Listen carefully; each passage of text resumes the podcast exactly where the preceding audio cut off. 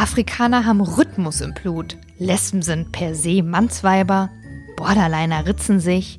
Diabetiker haben sowieso viel zu viel Süßes genascht und sind selber daran schuld. Und wie haben Rollstuhlfahrer eigentlich Sex? Na, auch schon solche Gedanken gehabt?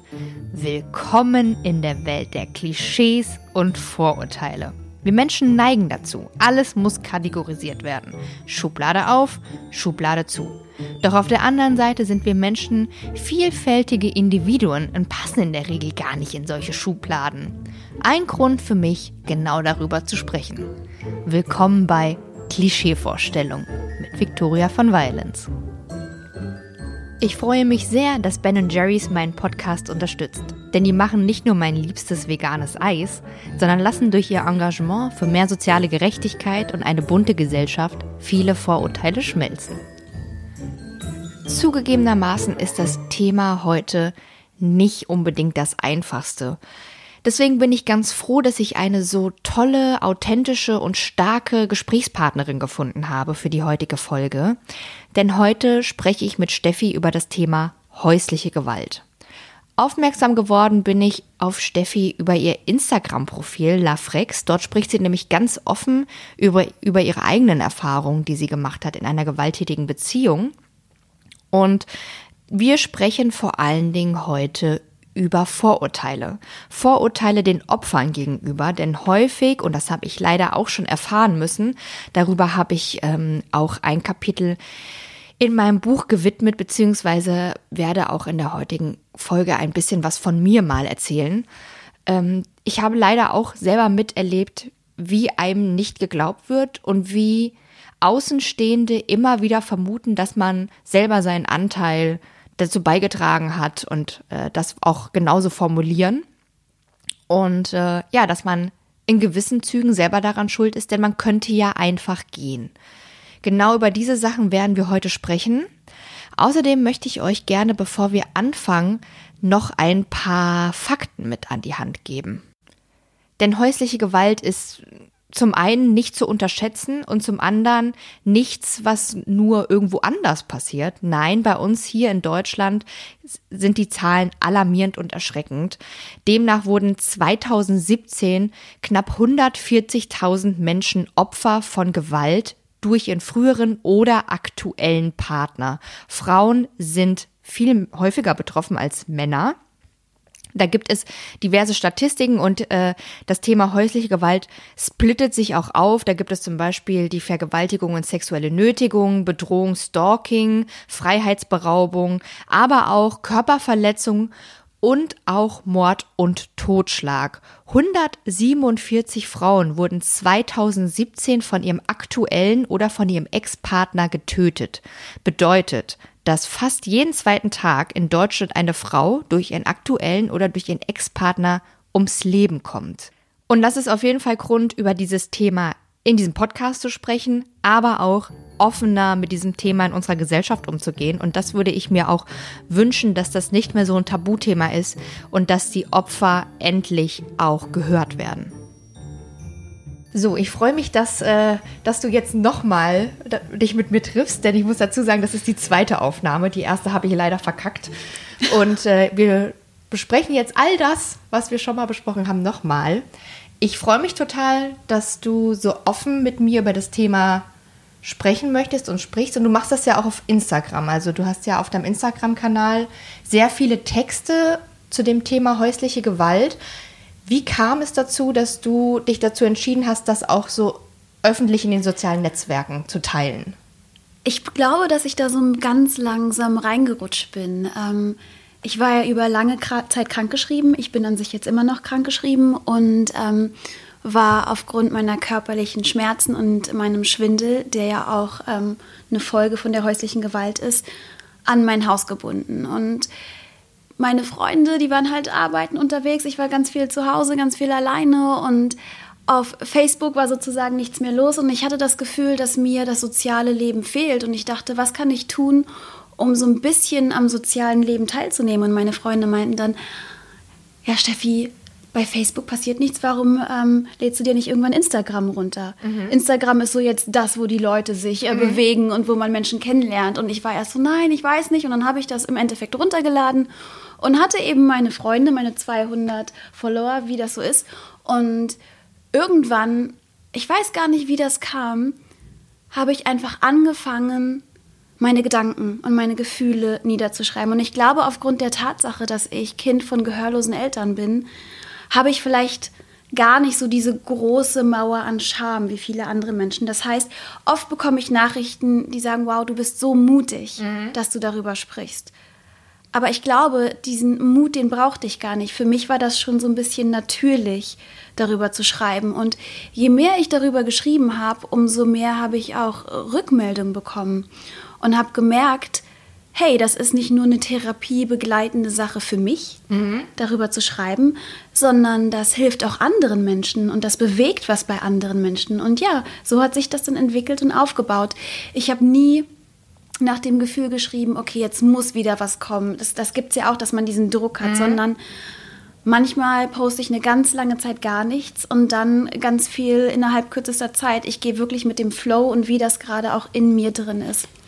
Ja, deine Texte sind ja sehr, also du schreibst ja sehr offen, beschreibst auch deine Gefühle und du beschreibst auch ziemlich genau, was dir widerfahren ist. Ja. Jetzt hast du gerade gesagt, das war so ein bisschen für dich auch eine Art von Therapie. Also ist dieses, das nach außen rauslassen, auch was, um die Scham wegzunehmen von dir selber? Ähm, auf jeden Fall ist es kein Therapieersatz. Deswegen mhm. habe ich auch gesagt, Therapie begleitend. Mhm. Ähm, die Therapie hätte bei mir nichts ersetzen können. Also die Therapie war wirklich essentiell und ich glaube, das Schreiben hat mir einfach noch zusätzlich geholfen, das, was ich in der Therapie verstanden, verknüpft, gelernt habe, nochmal ähm, extern für mich so ein bisschen zu verarbeiten. Ja, und ich,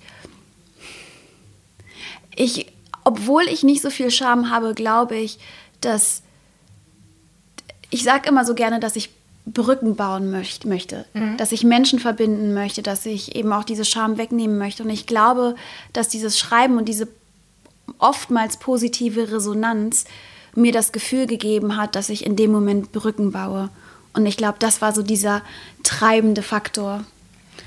Das Thema ist ja sehr mit Vorurteilen behaftet. Das habe ich selber auch schon erlebt. Vor allen Dingen ähm, Opfer von häuslicher Gewalt äh, dürfen sich ja immer die wildesten Sachen anhören. Ist dir das auch schon passiert, dass du über das Thema öffentlich gesprochen hast und Menschen dich irgendwie verurteilt haben, abgestempelt haben, dir komische Sachen geantwortet haben, von wegen, du bist ja selber daran schuld. Das ist ja so dieser, dieser klassische Satz, äh, den viele Menschen, die sowas wieder, denen sowas widerfährt, ja auch zu hören bekommen. Tatsächlich in den sozialen Medien nie direkt. Mhm. Was mir eher passiert ist, ist, dass zum Beispiel Menschen gesagt haben, ja, ich habe einer Freundin von deiner Geschichte erzählt oder meinen Eltern von deiner Geschichte erzählt und die sagen dann, hä? Wieso ist sie nicht einfach gegangen? Mhm. Wieso hat sie ihn nicht einfach verlassen? Und ich glaube, das ist so ähm, eins der allergrößten Vorurteile, denn was viele Menschen gar nicht realisieren, die Gewalt, die Angst, die Drohungen, die oftmals kommen, die hören ja nicht auf in dem Moment, in dem du den Menschen verlässt. Mhm. Und viele Menschen, das war ja bei mir auch so, haben Schluss gemacht und danach wurde es erst richtig, richtig schlimm. Und also es war vorher auch schlimm, aber danach wurde es noch schlimmer und noch gefährlicher. Und das ist dieser Punkt, der so gerne, was heißt übersehen wird. Ich glaube, viele Menschen sind sich dessen gar nicht bewusst. Und deswegen reden wir ja auch darüber. Ja, ich glaube auch, dass, äh, oder man weiß das ja auch, dass danach viel anfängt auch, wenn man zum Beispiel sagt, ich möchte mich trennen, ja. dass dann auch mit Gewalt gedroht wird. Wenn du dich ja. trennst, dann passiert dieses oder jenes. Und wenn man das selber noch nicht erlebt hat, dann kann man das vielleicht, rational macht das vielleicht keinen Sinn. Wenn man, also, ne, wenn man das jetzt von außen betrachtet, kann man sagen, ja, du kannst ja einfach gehen. Aber dass man manchmal nicht einfach gehen kann, weil es Menschen gibt, die einen nicht gehen lassen ähm, ja, wissen, glaube ich, viele Menschen gar nicht. Es gibt halt einen riesigen Unterschied zwischen sich trennen wollen und sich trennen können. Mhm. Das ist ein riesiger Unterschied. Und ähm, die Drohungen, die, die wir ja erlebt haben, sind ja nicht unbedingt Drohungen, ähm, die wir dann nicht auch schon vorher irgendwie am eigenen Leib gespürt haben. Mhm. Das heißt, uns wurde ja auch mit Dingen zum Teil gedroht, die wir schon erlebt haben. Und das ist nochmal was ganz anderes. Nicht nur diese Angst vor dem, was passieren könnte, sondern die Angst vor dem, was bereits passiert ist und was bereits körperliche wie seelische Narben hinterlassen hat. Und oft wird eben auch ähm, mit Familienmitgliedern gedroht. Bei mir wurde ja auch ganz viel mit den Hunden gedroht und das wurde ja auch in die Realität umgesetzt. Wie oft hat er sich äh, mit den Hunden in einem Zimmer eingeschlossen, weil er dann wusste, ja, wenn ich ihr wehtun möchte, wirklich wehtun möchte, dann mache ich das über die Hunde. Und ich kam nicht ran und habe die Hunde schreien hören.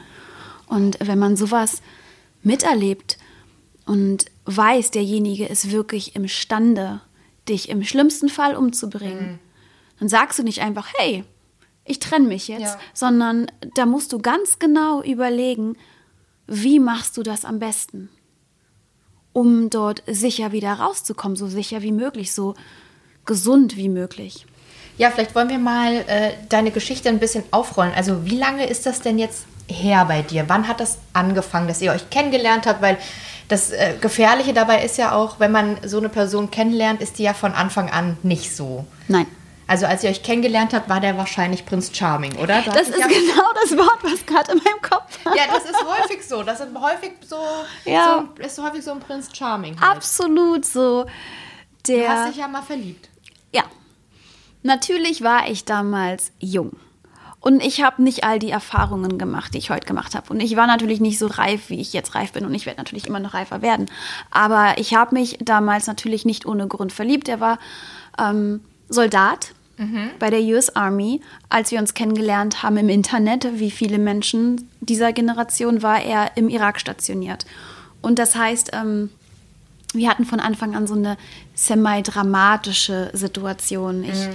habe mir sofort Sorgen gemacht und war so, wow, obwohl er im Krieg ist, schreibt er jeden Tag mit mir und obwohl er im Krieg ist, schickt er mir Pakete und findet immer noch die Zeit und den Raum, um sich mit mir auseinanderzusetzen. Und dann, als er zurückkam, ich glaube, das war ein halbes Jahr später, direkt an dem Tag bin ich nach Mannheim gefahren. Wir haben uns gesehen und ab dem Tag waren wir zusammen.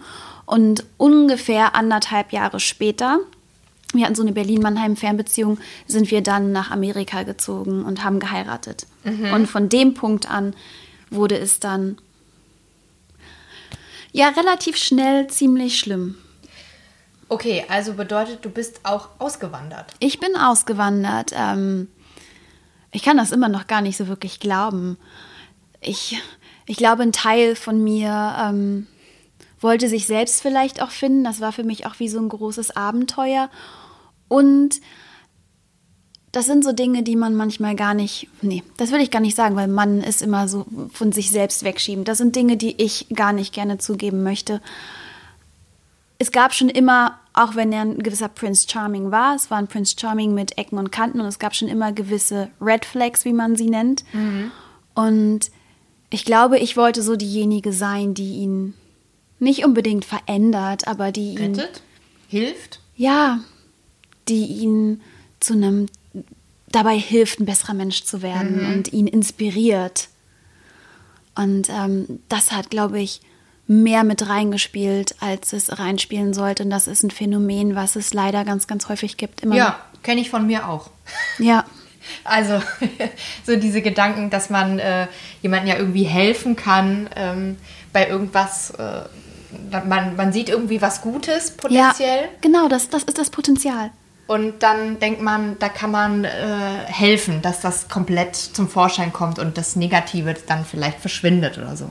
Ja, und das ist auch so wichtig, dass man bedenkt, wir sollten uns, was heißt sollten, man kann sowas ja gar nicht richtig steuern, aber es ist so wichtig, sich in die Person zu verlieben, wie sie gerade ist. Mhm.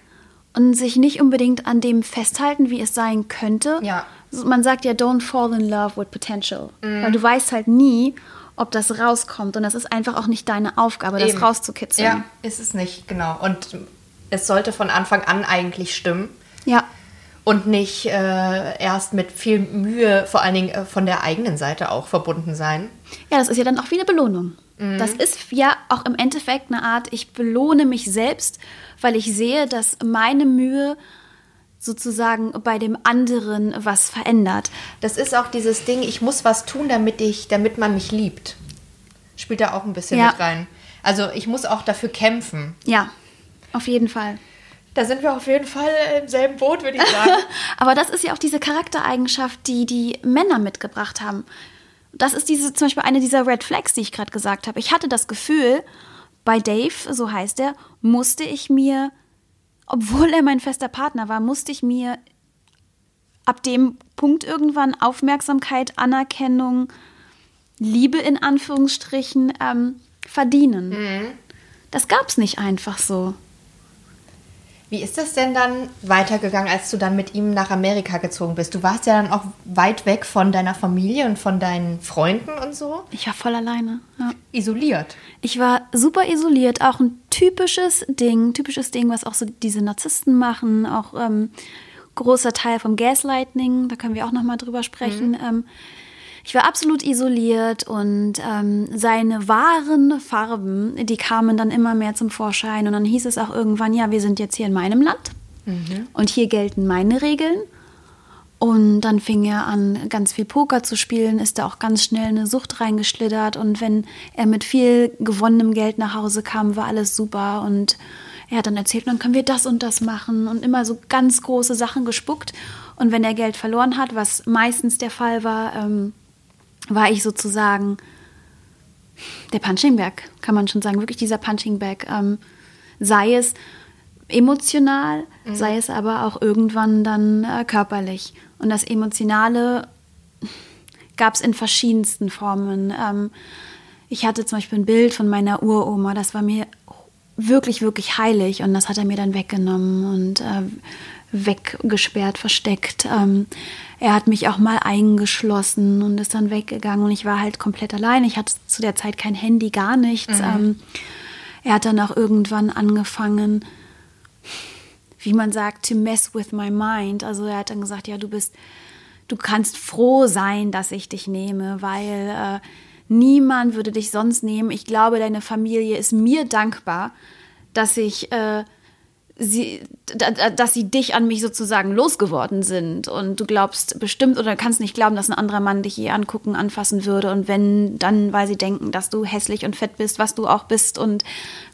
ja auch mal meinte, du bist ein Spa äh, Waste of Sperm. Solche Sachen. Und die Leute, die das hören, die schütteln jetzt vielleicht mit dem Kopf, aber wenn das wirklich kontinuierlich kommt und du bist isoliert von anderen Menschen, mhm. egal wie stark dein Kopf sagt, das stimmt nicht. Das ist trotzdem eine Verletzung. Das ist trotzdem ein Ritzen in deine Seele. Und das macht total was mit dir und das hat total was mit mir gemacht. Ja, ich glaube, viele Leute können das nicht verstehen. Wie gesagt, wenn man das selber nicht erlebt hat. Weil du bist ja jetzt auch eine junge, taffe Frau, so. Also, wenn man jetzt auch dich, ähm, auch wie du damit umgehst, das ist ja auch schon sehr, sehr tough und du gehst ja da auch wirklich sehr äh, progressiv mit um. Ähm, ich habe das ja selber, wir haben da ja, als wir das zum ersten Mal aufgezeichnet haben, auch schon drüber geredet. Ähm, genau diese gleichen Sachen habe ich ja auch schon mal erlebt bzw. gehört. Also ich hatte auch mal so einen Freund und der hat ja auch dieselben Dinge gesagt mit, äh, du kannst froh sein, dass ich dich genommen habe, dich will sowieso keiner. Und eben dann auch diese, diese Beleidigung, die aber teilweise ja auch so... Ähm, das kommt so in so Momenten, wo man damit gar nicht rechnet. Ja. Und äh, es braucht immer so einen Moment, bis man das überhaupt mal kapiert, was da, was da gerade passiert. Und man hat natürlich das Problem, dass man die Person ja eigentlich liebt und ja das Positive da sieht und auch dieses, das, das versteht man dann nicht. Und dann ist meistens die Situation schon vorbei. Und äh, ich kann das, also ich kann das auch nicht so richtig für mich erklären, ähm, warum ich damals nicht auch gesagt habe, so, äh, leck mich am Arsch. Äh, ich glaube, zum einen, ich war so, auch wir waren so im ähnlichen Alter, Anfang 20. Mhm. Ich glaube, das spielt da massiv mit rein. Ja. Wenn man dann auch so die erste richtige Beziehung mit Zusammenleben und so, das war bei mir auch so. Ja. Wir, das war der erste Mann, mit dem ich eine Wohnung zusammen hatte und so. Dass man dann irgendwie ja auch so denkt, das, das muss jetzt klappen. Irgendwie vielleicht auch so, dass man selber sich was beweisen möchte. Ja, man möchte sozusagen nicht ähm, verlieren, mhm. ne? also aufgeben, verlieren, das, dieses Gefühl von Failure. Bei mir war natürlich eben auch der Faktor, dass er mein Ehemann war und dass er Spiel wie auch später Alkohol- und Drogensüchtig war und ich natürlich auch dachte, okay, das ist ein großer Teil ist die Sucht. Ja. Und ähm, du weißt ja, dass er nicht immer so war und komm, du versuchst ihm jetzt zu helfen. Das heißt, ich wollte ihm wirklich, ähm, also ich bin noch ein Jahr mit ihm zusammengeblieben. Als es dann körperlich wurde, habe ich sofort Schluss gemacht. Was bedeutet, als es körperlich wurde? Als er dann angefangen hat, mir die Arme zu verdrehen, mir Beine zu stellen, ähm, mich zu treten, solche Sachen. Das, das war so dieser Punkt, wo ich gesagt habe, okay, äh, ich, ich wollte dir helfen, du erkennst aber gar kein Problem. Und das ist jetzt ähm, ein Punkt, an dem es wesentlich wichtiger ist, dass ich mir selbst helfe. Ja. Das heißt, in diesem Moment habe ich die Entscheidung getroffen, das ist keine Liebe. So sollte das nicht sein. So möchte ich mein Leben nicht führen. Ich bin jetzt hier alleine in Amerika. Ich habe kein Geld. Mein Reisepass ist abgelaufen. Ähm, ich habe zwei Hunde, die auf seinem Namen registriert sind. Wie komme ich hier raus? Wie, wie mache ich das? das? Das war so ein riesiger Berg und ich dachte, das, das kriege ich nicht hin. Aber ich wusste, ich muss das irgendwie hinkriegen. Und ich habe das eben auch geschafft. Und und das ist dieser Teil, der, der so wichtig ist. Dieses Verlassen und Gehen. Das bedarf manchmal so viel Planung, so viel Arbeit, so viel Kraft und Mut. Das ist gefährlich. Und das, das sollen Menschen, die solche Sprüche von sich geben, wirklich realisieren. Weil es ist ganz tief, zusätzlich tief schneidend, ähm, wenn man, wenn Menschen wie ich, wie wir mit unserer Geschichte sowas hören. Ja. Weil was wir da gerockt haben, da reinzukommen, ist gar nicht so schwer. Nee, das ist das Problem. Aber rauszukommen, pff, Ich, ich vergleiche das immer mit so einer fleischfressenden Pflanze. Ja. Dass man, äh, also die dann irgendwie, so, äh, wirkt ja auch erstmal attraktiv auf die Fliege. Die setzt sich dann da rein und dann schnappt die Falle zu und dann sitzt man halt drinne. Also da reinzukommen und gerade auch häufig sind es eben nun mal auch Narzissten und Narzissten sind halt, das muss ich jetzt auch nochmal ganz kurz hier an der Stelle aufklären, nicht Leute, die Bilder von sich auf Instagram posten. Viele Leute denken ja, das wären Narzissten. aber Narzissten, also Narzissmus ist eine äh, Erkrankung, eine, also eine Psycho, Psycholo, psychische Störung. Ich Ja. weiß nicht, äh, ob das der richtige Begriff ist, aber jedenfalls äh, ist das, da liegt auch was vor. Ja. Also die Menschen, ähm, die wirklich unter Narzissmus leiden äh, oder daran irgendwie erkrankt sind, ich weiß nicht, ob das jetzt so richtig ist, äh, steinigt die einfach eine narzisstische Persönlichkeit haben. Ja, eine narzisslich, narzisstische Persönlichkeitsstörung, so heißt es. Ja. Richtig? Ja. Und äh, das mit dem Stein, steinig mich nicht, das habt ihr jetzt auch überhört. Ich schneide ja nicht. Ähm, genau, aber das, das ist ja wirklich auch eine äh, ernstzunehmende Sache und da laufen, da laufen so Filme ab, die man auch logisch gar nicht erklären kann. Das sind so Verhaltensmuster, die werden da abgespult, um eben auch anderen Menschen weh zu tun und daraus auch äh, was rauszuschöpfen. Weil häufig sind das eben Menschen, die selber ja ein ganz kleines Selbstbewusstsein haben und das versuchen zu erhöhen, zum Beispiel indem sie andere Menschen abwerten. Ja, das sind oft eben auch ähm, Menschen, die ihre eigene Geschichte haben, die manchmal vielleicht zu, von, von Opfer zu Täter wurden. Das passiert ja ganz schnell. Man sagt ja, you, you can get better, but you can also get bitter. Und die halt diesen bitteren Weg, Ja. was heißt gewählt haben. Manchmal, ich glaube, viele wissen das auch gar nicht, dass sie den gewählt haben. Nee. Aber man, man hat ja immer die Verantwortung sich selbst gegenüber und es gibt Dinge, die man tun kann, wenn man merkt, hey, hier läuft irgendwas schief. Aber es sind halt größtenteils auch sehr, sehr intelligente Menschen.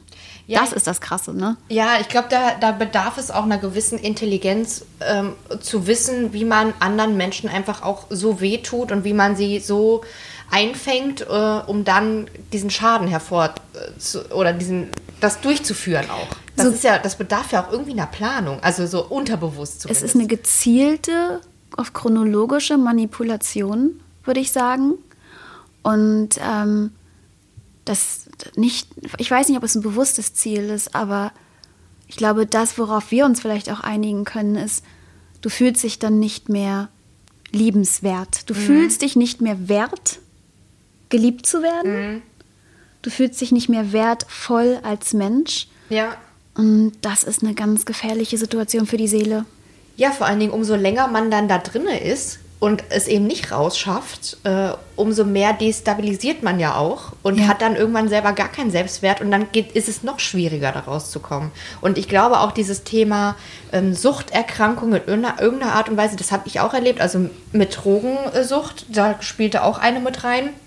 Und wenn dann, ähm, wenn man dann irgendwie Probleme anspricht und dann irgendwie sagt, du, so geht das nicht, äh, du musst dir Hilfe holen, wenn dann auch gedroht wird und zum Beispiel auch mit äh, Suizid gedroht wird, so war das in meinem Fall, dass ja. er zu mir gesagt hat, dann äh, nimmt er sich das Leben, dafür wollte ich auch die Verantwortung nicht übernehmen. Deswegen bin ich da irgendwie auch noch drin, deswegen war ein Grund für mich da auszuharren. Es ist, es ist auch so eine krasse Erpressung. Es ist eine es mega krasse es ist Erpressung. So krank und wenn, wenn Menschen lang genug da drin bleiben, und das gibt es ja auch, mhm. die, die, die kommen ja auch irgendwann an den Punkt, wo sie denken, ja, ich bekomme hier eigentlich auch nur das, was ich verdiene. Mhm. Ich verdiene gar nicht mehr. Das, hast du das, das auch irgendwann gedacht? Nein. Deswegen hast du auch gesagt, yeah. ja, nein, ich, also ich war sauer auf mich selbst. Mhm. Ich war so, Steffi, dein Ernst so nach dem Motto? Ist das jetzt wirklich gerade dein Ernst, dass du hier sitzt? Und das ist jetzt deine Realität und ich weiß nicht, wie oft ich zitternd und weinend, also ich schluchzend auf dem Fußboden saß und dachte, ich komme hier nicht mehr lebendig raus und solche Panik hatte. Ich meine, es gibt so viele verschiedene Facetten von Angst, aber ich, ich hatte Todesangst. Mhm begründete Todesangst. Und ich glaube, wäre es nicht, ähm, gäbe es Aoki und Snoop nicht, meine Hunde, ich weiß nicht, ob ich das geschafft hätte. Ich weiß es nicht. Wie ist es denn weitergegangen, nachdem du dich entschlossen hast, du willst das nicht mehr? Genau, da kommt ja dann irgendwann die Tatsache rein, dass ich eben auch PTBS, also posttraumatische Belastungsstörungen hatte. Ich habe fünf Jahre Therapie gemacht und ich habe das nicht mehr und ähm, eben ein Schädel-Hirntrauma und einige sind weg. Das heißt, ich kann mich nicht wirklich an alles hundertprozentig erinnern. Diese ähm, Sachen kamen aber von teilweise. der Beziehung äh, oder danach.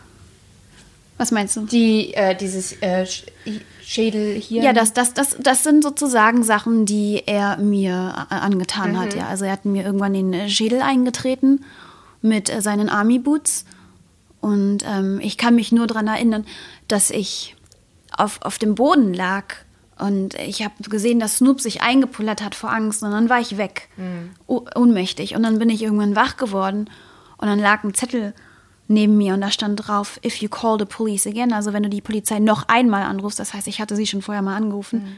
dann bringe ich Snoop um. Und ich bin aufgestanden und das ist so krass, welche Kräfte man auch dann in sich trägt. Mhm.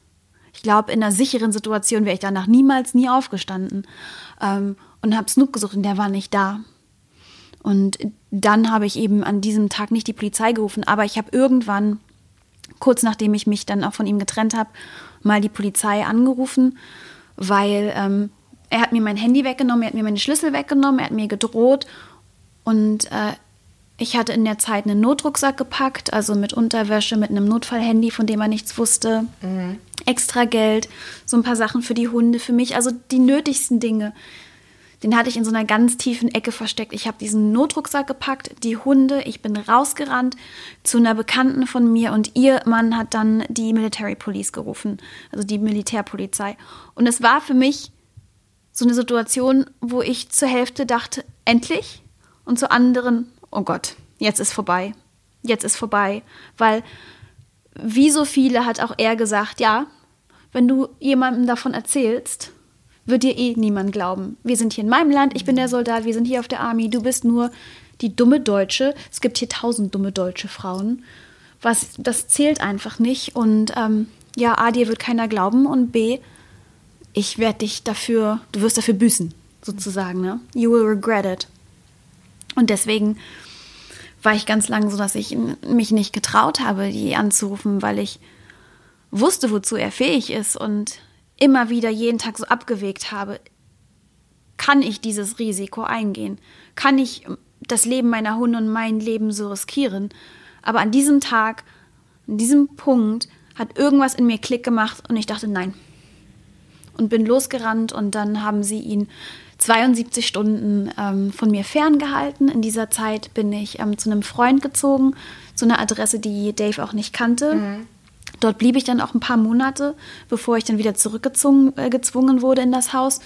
Und ähm, ja, das ist ja krass. Da kommen mir auch so ein bisschen Also mir ist es auch ein bisschen anders, ne? Also deswegen war, war ich jetzt auch ruhig, weil mir ab dem Zeitpunkt, wo du gemeint hast, mit den Stiefeln getreten, wurde mir ähm, schlecht.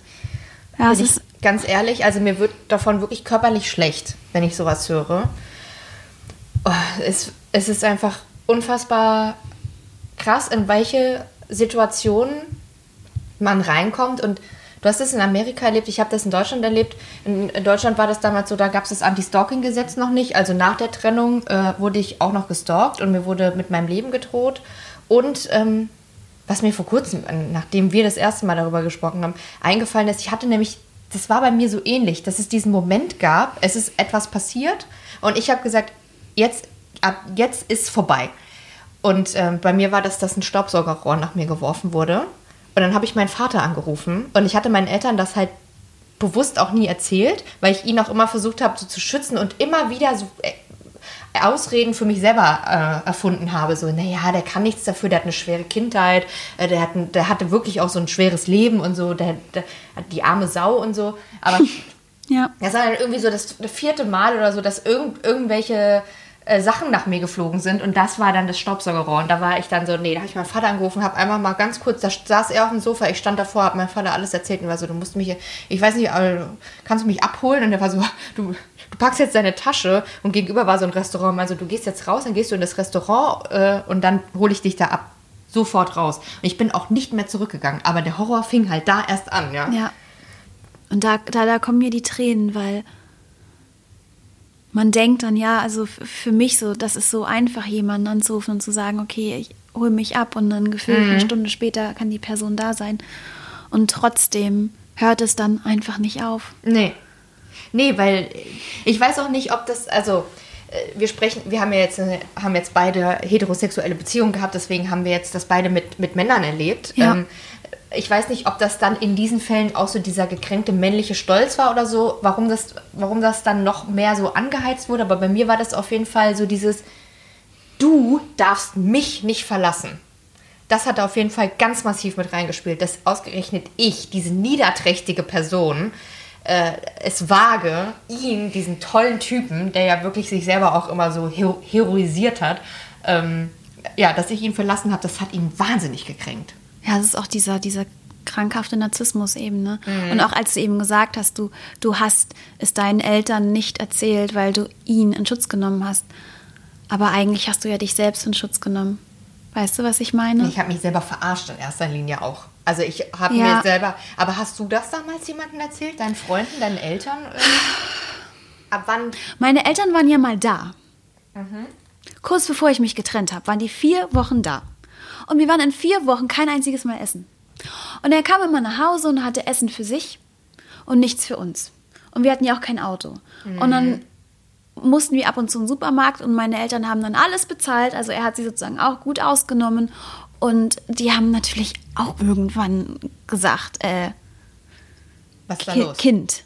Ne? Ja. So sollte das nicht sein. Und ich habe mich nicht getraut zu sagen, wie schlimm es ist. Ich habe gesagt, ja, es ist nicht einfach mit Ja. ihm und so, aber ich dachte, wenn ich das sage, mit dem Wissen, dass die beiden wieder mich dann so zurücklassen müssen, weil ich wusste, ich konnte nicht mitfliegen, ich hatte keinen Reisepass, nichts.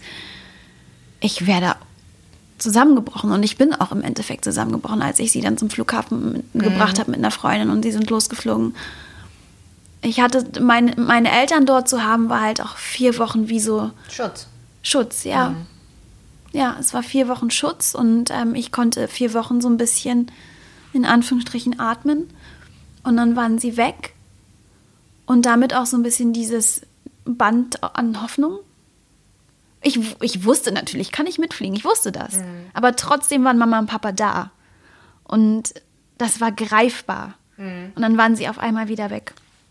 Und irgendwann hat der Freund, zu dem ich dann gezogen bin, bevor ich zu ihm gezogen bin, angerufen und meinte, der hat mit ihm zusammen gearbeitet, der hat gesagt, irgendwas stimmt mit ihm nicht und so. Was ist denn da los? Ich mache mir Sorgen, du bist mir wichtig. Der hat das schon gesehen auch von Ja, außen. ja, ja, man, also die haben das ja auch alle mitbekommen, dass irgendwas mit ihm nicht stimmt. Und da habe ich das erste Mal erzählt. Und das hat dann so eine Welle in mir losgetreten. Und dann habe ich nach und nach ähm, Menschen davon erzählt. Ja. Und vor allem, als ich dann auch für mich so diesen Entschluss gefasst habe, wieder zurückzuziehen, habe ich eben auch geplant. Und da tatsächlich kam ständig dieses Lass die Hunde, lass die Hunde dort, kommt so, sofort zurück. Das mhm. war so das meiste, was mir gesagt wurde. Aber für mich stand fest, wenn ich Ayoki und Snoop zurücklasse, verzeih ich mir nie.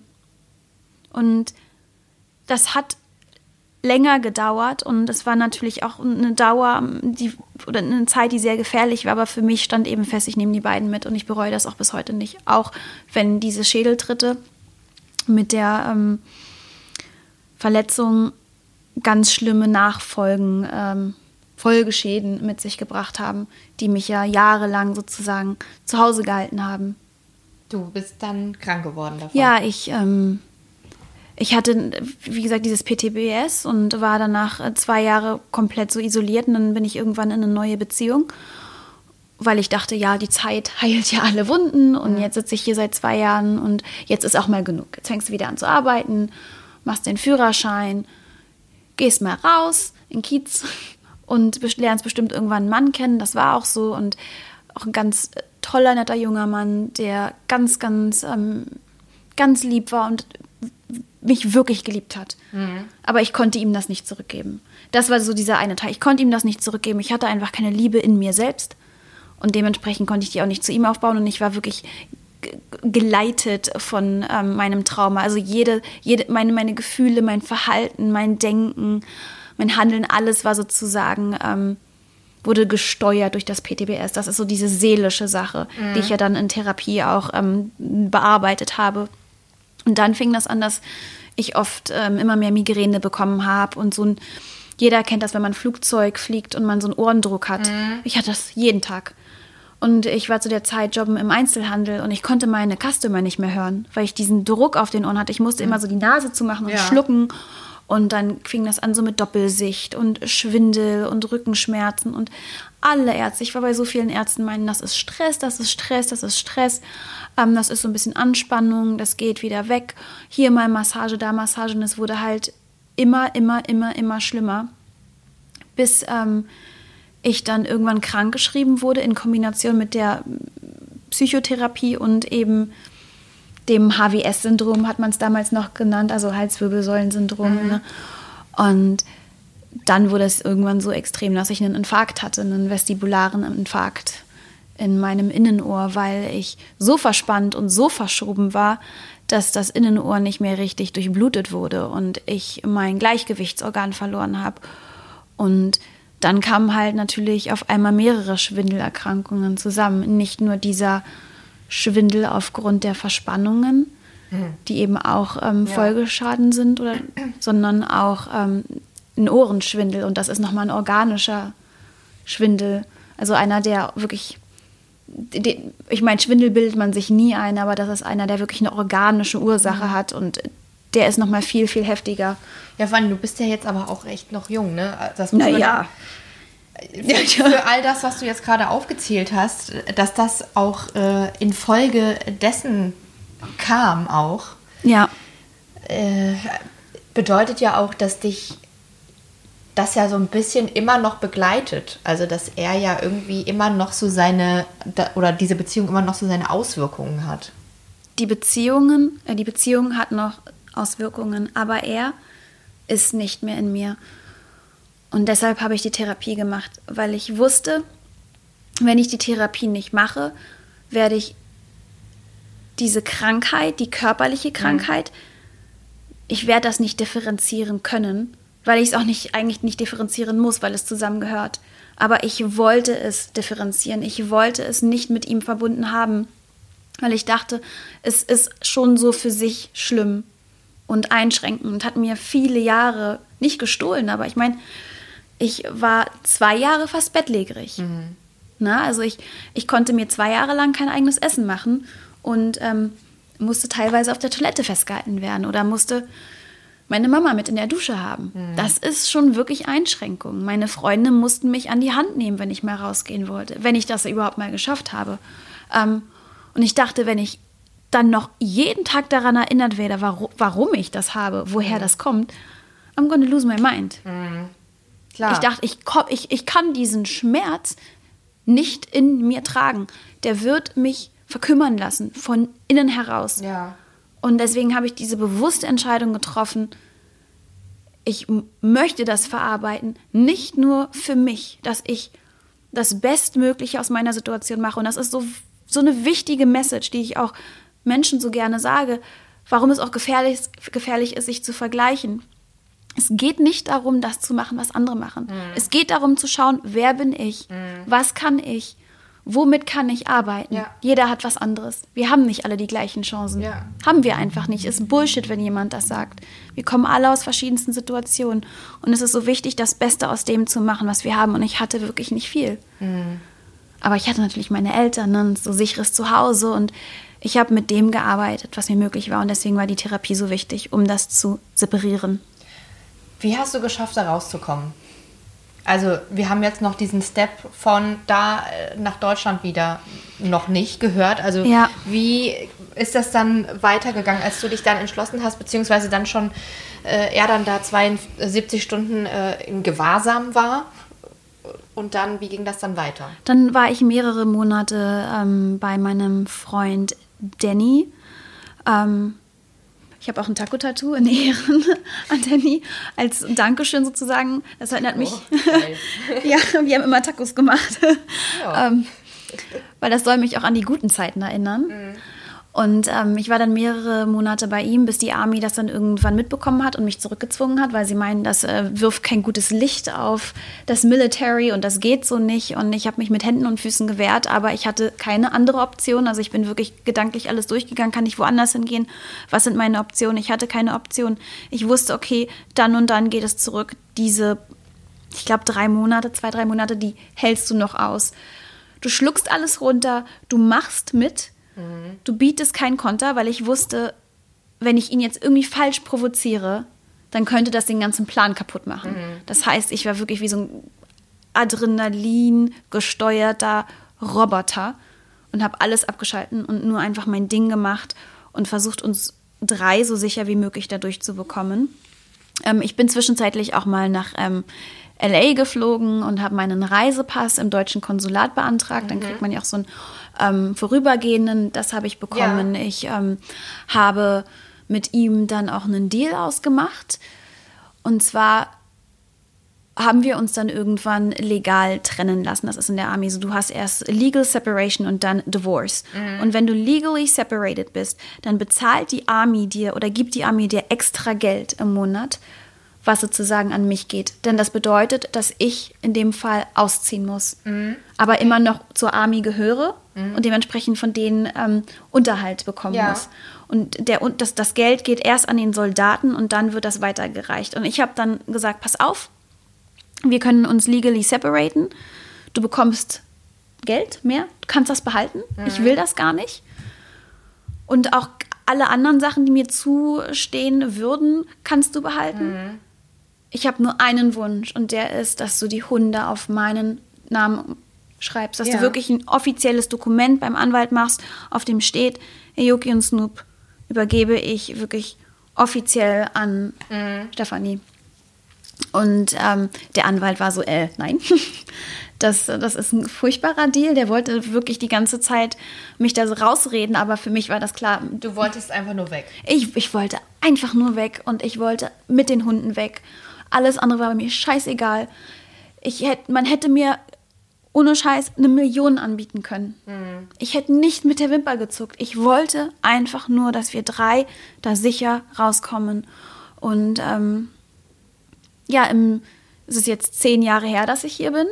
Im September 2009 bin ich dann ähm, mit den Hunden zusammen in einem Flieger wieder hierher gekommen.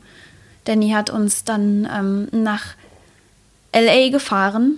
Mhm. Von LA sind wir dann nach Frankfurt am Main geflogen. Von Frankfurt am Main haben, hat mein Papa mich abgeholt mit einer Freundin. Dann sind wir nach Berlin gefahren. Das war eine 40-Stunden-Reise für uns drei. Und ich weiß noch, wie ich diesen Gate dann, wenn man so den Gate verlässt und in den Flieger läuft. Ich glaube, äh, da kommen mir auch echt die Tränen. Das war eins eines der krassesten Gefühle, was ich je hatte. Freiheit. Ja, Freiheit, aber auch irgendwie Angst, weil ich dachte, ich komme jetzt zurück. Und da ist irgendwie alles wie immer. Mhm. Und in mir ist alles verändert. in mir war alles verändert. Aber du wusstest ja auch, dass zu Hause Sicherheit wartet. Ja, ich, ich wusste, dass ich zu Hause von ihm sicher bin, körperlich, dass er mir körperlich nichts tun kann.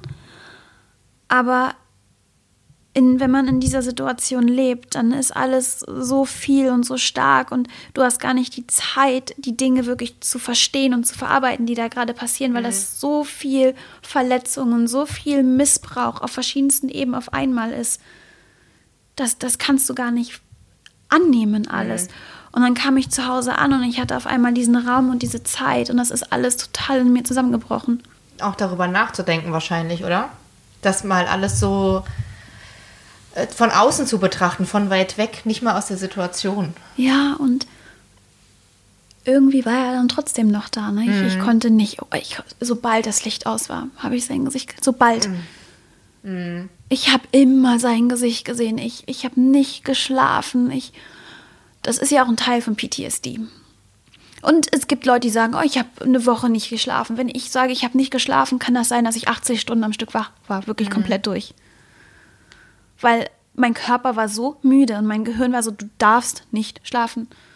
Bis ich dann irgendwann komplett in Tränen zusammengebrochen bin, was jedem passieren würde nach 72, 80 Stunden. Ja. Und dann wirklich geschlafen habe mit Albträumen. Aber er war immer da, es musste immer Licht an sein. Ich, ich konnte manchmal nicht nachts zur Toilette gehen, weil ich weiß noch damals bei uns zu Hause in Amerika, wenn er dann abends irgendwie Game, Games gespielt hat in der Playstation und ich dann auf Toilette musste und der hat verloren, dass er dann die Konsole nach mir geworfen mhm. hat und einfach alles an mir ausgelassen hat. Und all diese Dinge, die rational für mich nicht gefährlich waren, haben mir Angst gemacht, weil ein Teil von mir komplett davon überzeugt war, dass er in der nächsten Ecke steht oder jemand wie er mhm. und dass das gleich nochmal passieren wird. Und das hat ewig gedauert. Und eben nur mit Hilfe habe ich das geschafft, das abzulegen und jetzt auch wirklich meistens. Es gibt immer noch so ganz selten, vielleicht fünf Tage im Jahr, wo ich dann noch irgendwie Licht brauche. Mm, zum Schlafen. Hm. Aber meistens kann ich komplett im Dunkeln schlafen. Und das war lange nicht möglich. Wie war das dann bei dir? Nee, ich habe gerade überlegt, weil du meintest so, dass manche Sachen dich dann auch so ähm, daran erinnern. Und bei mir war das zum Beispiel so, dass ich, das klingt jetzt total banal, aber ähm, der hat so viel gekifft, dass der Psychosen gekriegt hat. Und ja. das war das erste Mal, dass ich so richtig Kontakt hatte zu jemandem, der ähm, Gras raucht. Also äh, klar, meinem Freund, also, ich habe das halt nie gemacht. Und in meinem Freundeskreis, klar, so ein paar, aber nie so, nicht so exzessiv so. Und ich habe das ganz, das hat jetzt wirklich bestimmt auch acht Jahre gedauert, bis ich mal verstanden habe, dass nicht alle Menschen, die Gras rauchen, so sind. Also ich habe das dann, ich habe dann immer, für mich war das immer so die gefährlichste Droge der Welt, weil man kann davon so am Rad drehen und Psychosen bekommen. Natürlich äh, spielte da eins ins andere, aber für mich war zum Beispiel immer dieses, dieses Sinnbild von einem Joint und alle immer so, ja, da wird man ganz entspannt von. Ich habe genau das Gegenteil du damit so assoziiert. Jemanden, der cholerisch äh, Sachen durch die Gegend schmeißt und mich anschreit und äh, ganz verrückte Sachen macht, sich und andere umbringen möchte. Äh, das habe ich damals oder lange Zeit damit verbunden. Ja, es ist ein tief verankerter Glaubenssatz, mhm. der da in dir herrschte. Und manchmal dauert das wirklich Jahre, bis es auf einmal oberflächlich rational macht es schon vorher Klick, aber mhm. das ist halt tiefer. Mhm. Und das, das kannst du auch nicht von heute auf morgen loslassen. Das ist es ja, wenn, wenn, ähm, wenn wir uns ein Bein brechen, dann bleiben wir auch nicht zu Hause. Und das, es wird so oft gesagt in Verbindung mit Mental Illness, ja, wenn du dir ein Bein brichst, gehst du auch zum Arzt. Aber es ist wirklich so. Das sind ja auch Verletzungen, die uns zugefügt wurden. Mhm. Und manche dieser Verletzungen können wir nicht alleine heilen, versorgen. Versteht man manchmal auch erst gar nicht. Also bei mir zum Beispiel ist es so, dass, ist, dass ich habe damals die grandiose Erfahrung machen dürfen, dass sehr viele Leute mir nicht geglaubt haben und es gab damals, wie gesagt, dieses Anti-Stalking-Gesetz noch nicht. Ich war bei der Polizei. Äh, mein damaliger Freund war vorbestraft, weil er jemanden fast totgeschlagen hat. Der war auf Bewährung. Und er hat mir dann mit der Faust ins Gesicht geschlagen in einem Club. Da waren mehrere Leute, in dem ich gearbeitet habe. Und ich habe damals davon abgesehen, die Polizei zu rufen, weil ich Angst hatte, ja. dass wenn er jetzt äh, wegen Körperverletzung, dann wäre er sofort in den Bau gegangen. Und ähm, ich habe halt eben, mir haben so viele Leute nicht geglaubt, dass ich ja dann äh, selber gedacht habe, ich bin wirklich die Verrückte. Ja, das ist so schlimm, ne? Das ist so das Schlimmste daran auch. Ich, also ich oder ich, sagen wir mal, ich habe mein, ich habe da schon, ich bin da schon selber mit dran schuld. Dieser Satz ist so häufig gefallen und das habe ich auch schon so häufig bei anderen Leuten mitbekommen, dass das so flapsig gesagt wird. Naja, da wird sie schon ihren Anteil zu beigetragen haben. Es gibt nicht einen Grund dafür, das weiß ich heute mit 30, der rechtfertigt, dass irgendjemand körperlich aggressiv äh, wird gegenüber einer anderen Person. Nein. Also zu sagen, da wird sie ihren Anteil zu beigetragen haben, ist halt so gut im Selbstschutz, was anderes. Aber sorry, ich habe niemals über Selbstschutz geredet, ja. Also und äh, Sachen sind in der Öffentlichkeit passiert, das haben Leute gesehen und sie haben es trotzdem wegignoriert. Das finde ich irgendwie, das hat sehr lange gebraucht, bis ich das äh, auch dann überhaupt erst mal gesehen habe, was da passiert ist. Ich habe das immer so rumgeschleppt wie so eine Kugel am Bein. Ja, wie, das ist, das ist so schwierig. Wie wie will, das ist, glaube ich, so diese Frage, wie will ich das erzählen? Wie kann ich das erzählen? Und dann, wenn, wenn der Mut kommt, mhm. das zu erzählen, ist das Schlimmste, was man erfahren kann, dass einem nicht geglaubt wird. Mhm. Ja, ich glaube, das ist ja auch so das Ziel, äh, um jetzt die Kurve zu schlagen, von, dass du darüber auch so öffentlich sprichst, um Gehör zu verschaffen für Opfer von häuslicher Gewalt. Also du möchtest da ja auch schon äh, dass das ernst genommen wird. Und Auf jeden Fall, ich möchte, dass es ernst genommen wird. Ich möchte, dass die Menschen, die das erlebt haben, ernst genommen werden, dass dieser Glaubenssatz einfach ein bisschen weggeschoben wird, dass Menschen, die sowas erlebt haben, automatisch labil oder schwach sind. Mhm. Weil du kennst mich mittlerweile, ich bin nicht labil und schwach und du bist auch nicht labil und schwach. Mhm. Ne, das, das, gehört, das eine muss nicht zu dem anderen gehören. Ähm, ich möchte auch aufklären. Ich möchte Scham wegreißen, was bedeutet, ich, mein, mein Wunsch ist, dass Betroffene sich mehr trauen, darüber zu sprechen und dass Nicht-Betroffene, denen das vielleicht erzählt wird, lernen, besser darauf zu reagieren. Mhm. Wieder dieses Brücken bauen. Ja. Weil diese, diese, diese, dieser Scham herrscht ja auf beiden Seiten. Mhm. Diese Unsicherheit herrscht auf beiden Seiten. Und das, das ist es eben, wenn du das erzählen möchtest und dein Gegenüber kann dich da gerade nicht so richtig auffangen. Und ich glaube, man wird nie hundertprozentig aufgefangen, aber oft ist es so, dass Menschen aus Unsicherheit heraus und weil sie es auch gar nicht böse meinen, irgendwas machen, was die Person dann was nicht hilfreich ist. Mhm. Und ich glaube, ich möchte da so ein bisschen helfen. Ich möchte aber auch, indem ich so offen darüber spreche, dies, also ich möchte warnen. Mhm weil ich bekomme auch ganz oft Nachrichten von Frauen, die sagen, ja, und er hat das und das gemacht und hat meinen Kopf gegen die Tür geschlagen. Ist das schon Missbrauch? Ja, das ist Missbrauch, aber ich liebe ihn. Nein, das ist keine Liebe. Mhm. Das ist keine Liebe, so sollte das nicht sein. Ähm, ich möchte warnen, denn ähm, es gibt eben auch Frauen, die sterben.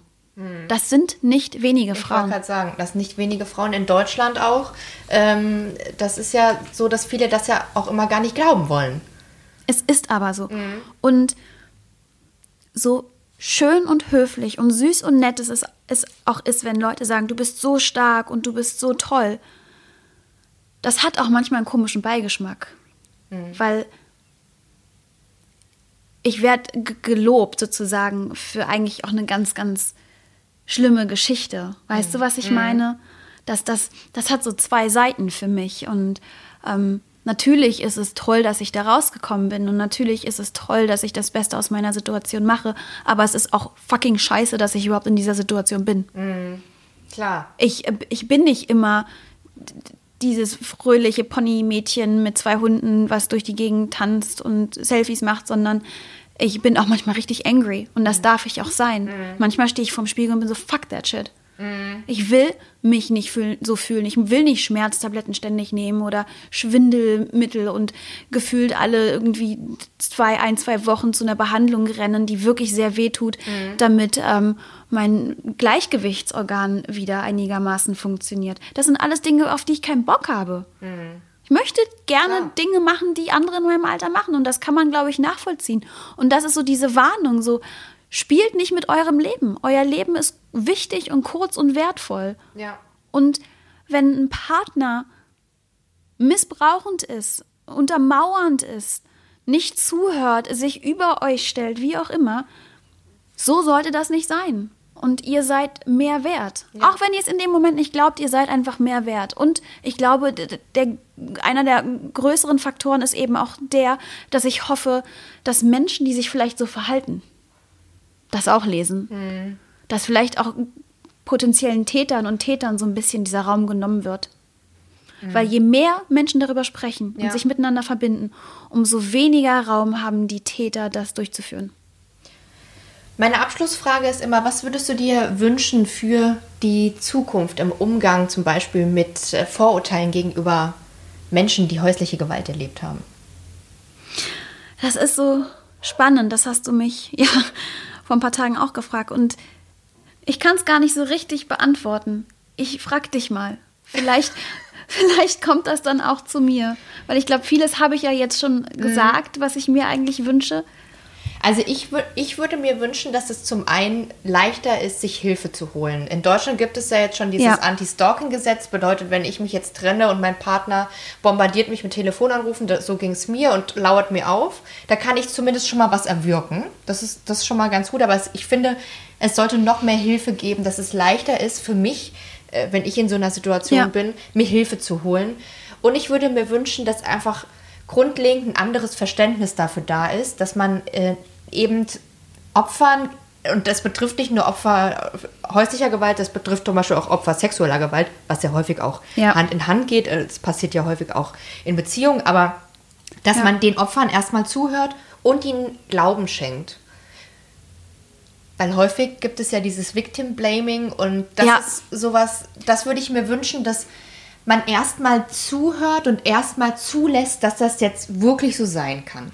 Dass ihr genau, dass, dass du zum Zuhörst, um zuzuhören und nicht zuhörst, um zu projizieren und sozusagen zu verurteilen, zu verurteilen und dein Glaubenssatz, dein mhm. Denken mhm. auf die Person zu pressen, weil das ist der Person passiert und das ist real für diesen Menschen. Und nur weil du dir das nicht vorstellen ja, kannst, genau.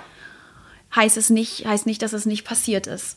Das ist ganz wichtig. Ich wünschte auch, dass es mehr ähm, vielleicht auch so Werbung gäbe. Weißt mhm. du, was ich meine? So ja. Plakate. Ähm, Mit das, einer Nummer drauf. Genau. Also ich habe sowas schon gesehen in so Berliner U-Bahn, aber natürlich ist es nicht so präsent, wo man einfach weiß, okay, wie die Telefonseelsorge, das ist die Nummer. Ja. Äh, Im Zweifel könnte man auch die Telefonseelsorge anrufen. Aber das ist jetzt gerade so diese Nummer, die kann ich anrufen, wenn ich eben mit Gewalt konfrontiert bin. Frauenhäuser mhm. sind ja dann auch Ansprechpartner. Ansonsten wünschte ich, das geht auch so ein bisschen Hand in Hand, dieses Stigmatherapie gegenüber, mhm. weil ich glaube, ähm, das kann da auch ganz schön viel helfen. Ja. A, Menschen, die sowas schon erlebt haben, aber B, vielleicht auch ähm, Menschen, die potenziell sowas noch erleben könnten. Mhm. Weißt du, was ja. ich meine? Ja, ja, klar. Das finde ich ganz wichtig. Ja, und auch dieses Stigma, was ich jetzt zum Beispiel erlebe, ich bin ja jetzt schon viele Jahre Single und ich habe ähm, immer mal wieder Männer kennengelernt und mit kennenlernen meine ich mal geschrieben, vielleicht mal getroffen mhm. und letztens mit meinen männlichen engen Freunden darüber gesprochen und die haben gesagt, egal wie tough und klug und stark du aussiehst, die meisten Männer werden immer denken, dass du aufgrund deiner Vergangenheit labil bist, dass es ein mhm. schwerer Rucksack ist, mhm. dass es eine große Verantwortung ist. Und ähm, ich habe das Gefühl, und das stelle ich jetzt einfach mal so in den Raum, dass, ähm, weil ich weiß, diese Dating-Szene ist generell schwierig, aber dass ähm, Menschen wie, wie ich eine Geschichte oder Menschen wie wir es oftmals schwerer haben, ähm, jemanden kennenzulernen, jemanden zu daten, weil das ist eben auch eine Art Klischee, was uns verfolgt. Ich kommentiere das jetzt nicht, ich finde, es ist eine ganz schöne, ja. das kann man jetzt mal so stehen lassen. Das ja. ist ein ganz schöner Abschluss. Da kann man mal jetzt drüber nachdenken. Wir denken da jetzt gemeinsam drüber nach. Ja. Ihr könnt mir gerne eine E-Mail schreiben, info@victoria von oder bei Instagram gerne kommentieren, was ihr dazu denkt. Äh, ansonsten vielen Dank, dass du diese Folge nochmal mit mir aufgenommen hast. Ich habe die ganze gerne. Folge Kopfhörer getragen und es ist kein Störgeräusch gewesen. Perfekt. Genau, deswegen die äh, Folge geht am Montag raus. Dankeschön. Gerne.